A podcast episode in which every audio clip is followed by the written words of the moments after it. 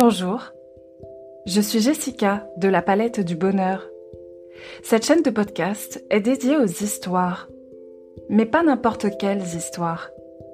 Aux histoires qui traitent de manière ludique des sujets de la vie, de psychologie et de développement personnel. Une philosophie simplifiée pour le confort de tous. Alors installe-toi confortablement et laisse-toi guider par l'histoire du jour.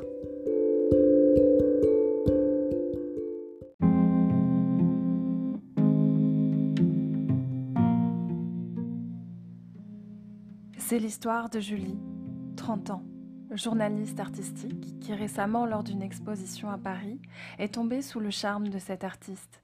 Charismatique, beau, au point de plaire à toutes celles qui venaient s'aventurer autour de ses tableaux. Il s'appelle Nicolas 35 ans et ne dissimule guère son charme. Julie est dans son viseur. Malgré toutes les sollicitations de ces chères dames, en vain, il s'approche d'elle. Julie, passionnée par l'art, était particulièrement attirée par les œuvres de Nicolas, qui étaient sombres, tristes, mais criantes de vérité. Ses œuvres la touchaient, lui parlaient. Elle se laisse approcher par cet homme qui, d'un pas assuré, ne crée plus qu'une seule proximité. Vient alors la phase de séduction. Oui, car Nicolas aime séduire. Il ressent une faille en elle d'ailleurs. Il le sait, il la voit. Tandis que Julie se noie dans ses yeux et ses mots, exprimant tout son émerveillement quant aux petits émois que ses œuvres créent en elle, puis en lui, ils sont d'accord, sur la même longueur d'onde. Julie se reconnaît dans ses tableaux. Nicolas le sait. Ce sera le début d'une idylle intense. Quelques semaines plus tard, après avoir fait connaissance ici et là, Julie décide d'inviter Nicolas à dîner. Elle se sent en confiance, étrangement de plus en plus attirée vers lui, comme une force invisible. Elle ne fait que penser à lui, à ses mots, son vécu difficile, ses victoires. Julie est impressionnée, happée, déconcentrée depuis quelques jours. Elle se met toutes les chances de son côté pour ce dîner.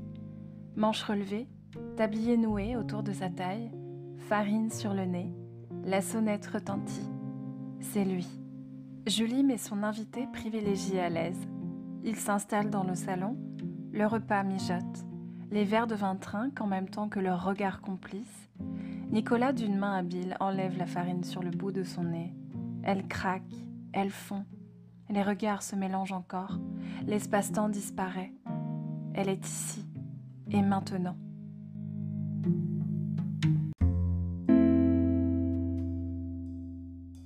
Eh ben en tout cas, j'espère que ce plat te plaira parce que j'y ai mis tout mon cœur. Quoi? Pourquoi tu me regardes comme ça? Je sens que t'as vécu beaucoup de choses, Julie. T'es belle. Merci, c'est gentil, mais pourquoi tu pensais de moi? Je suis pas si exceptionnelle que ça, tu sais.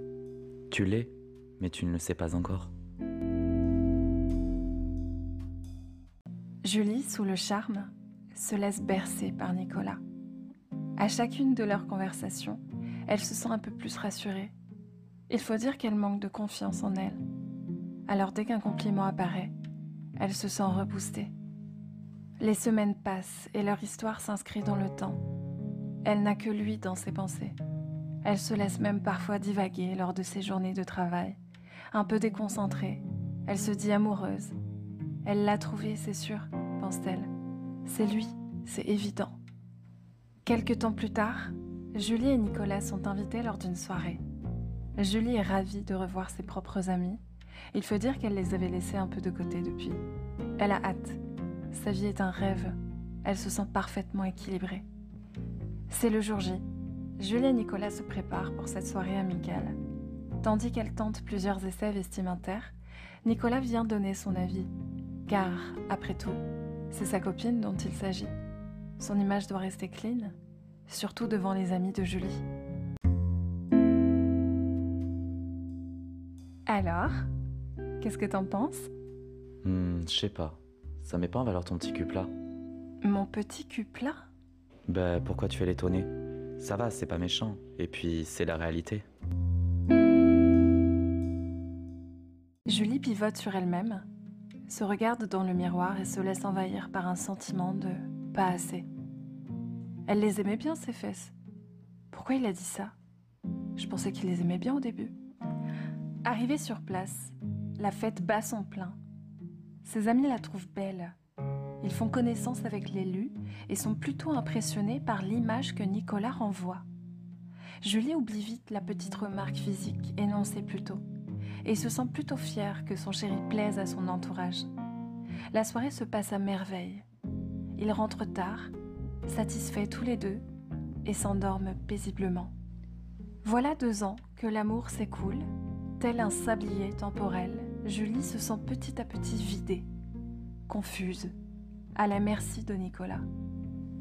Elle se demande intérieurement quand cette situation a pu basculer.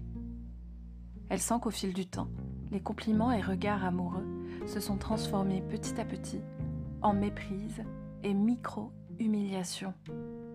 Nicolas consacre tout son temps à ses œuvres. Une exposition importante se profile prochainement. Julie devient une option, elle qui au début était placée sur un piédestal. Il est tard, Julie s'impatiente et Nicolas finit par rentrer. Elle sent un malaise s'installer depuis quelque temps. Elle décide alors de communiquer son ressenti. Tu sais, chérie, j'aimerais te parler de certaines choses. C'est important pour moi. Écoute, je suis fatigué. C'est si important que ça, là?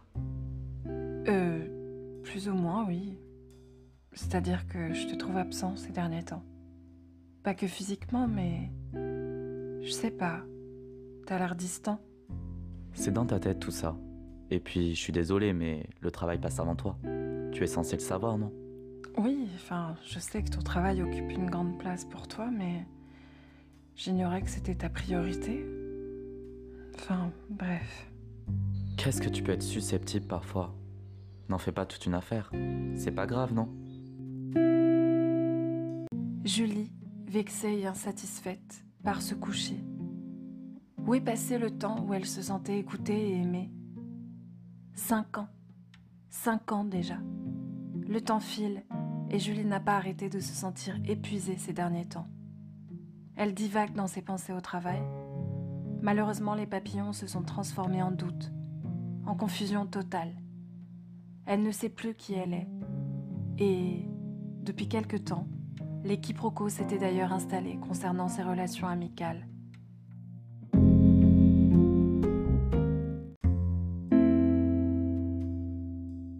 Tu ne devrais pas côtoyer ce genre de personnes, Julie. Ils ne sont pas bons pour toi. Et qu'est-ce qui te fait dire ça au juste? Je le sais, c'est tout. Je sais ce qui est bon pour toi. Ils sont toxiques, tu ne le vois pas? Tu devrais arrêter de les voir. C'est pour ton bien que je dis ça. À vrai dire, Julie sentait bien que ses amis se distançaient progressivement d'elle. Il sentait qu'elle n'avait que Dieu pour lui. Sans s'en rendre compte, elle les avait laissés sur le bas-côté.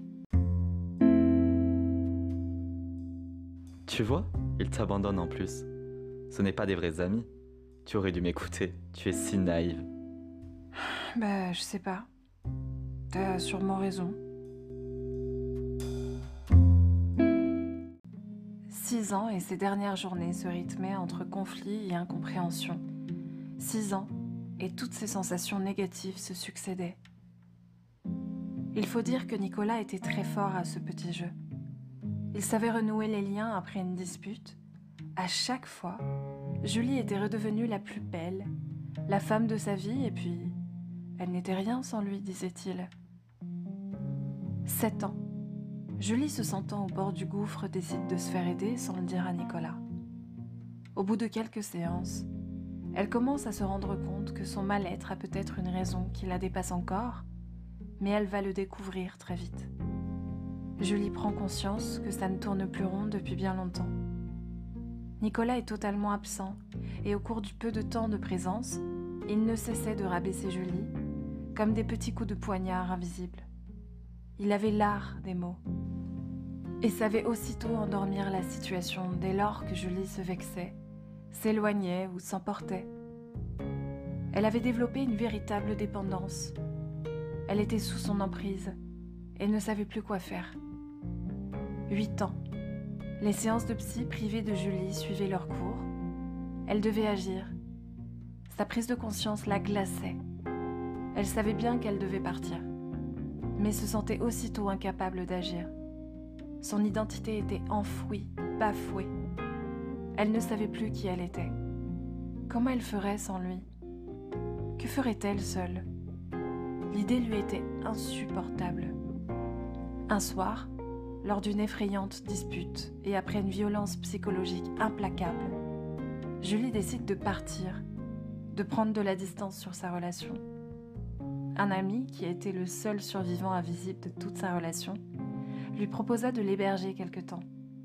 Bagage en main, Julie ouvre la porte. Surprise, Nicolas lui empoigne le bras.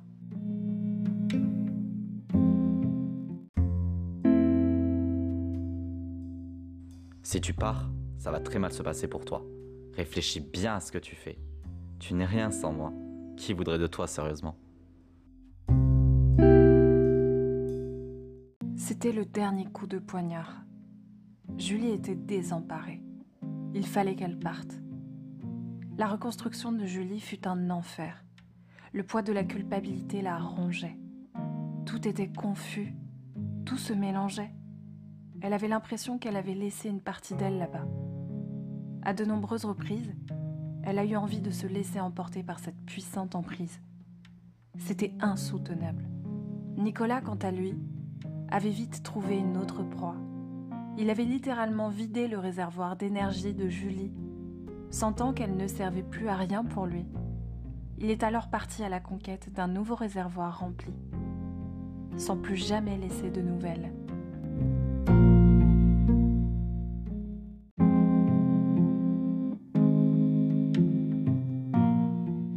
Le pervers narcissique, dans toute sa splendeur, n'a que faire des sentiments de sa moitié. Il n'éprouve aucune empathie et méprise tout débordement émotionnel.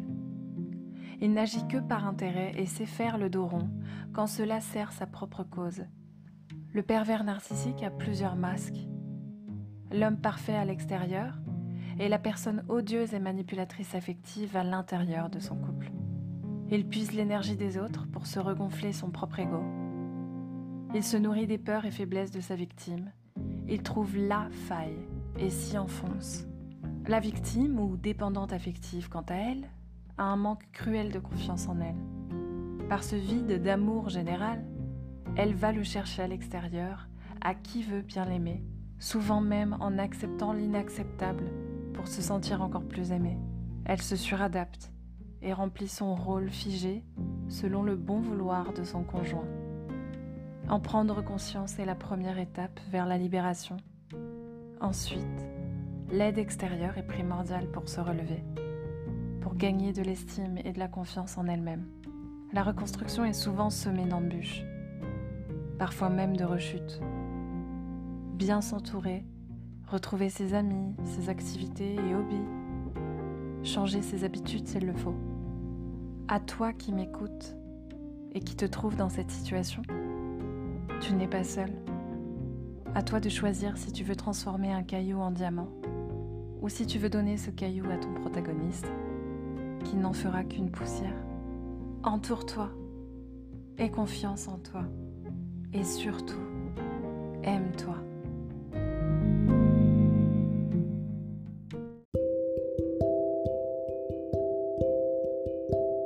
C'était l'histoire du jour. Merci pour ton écoute. Si tu souhaites me suivre, tu peux t'abonner à ma chaîne de podcast et Instagram, La Palette du Bonheur. Je te dis à bientôt pour de prochaines histoires.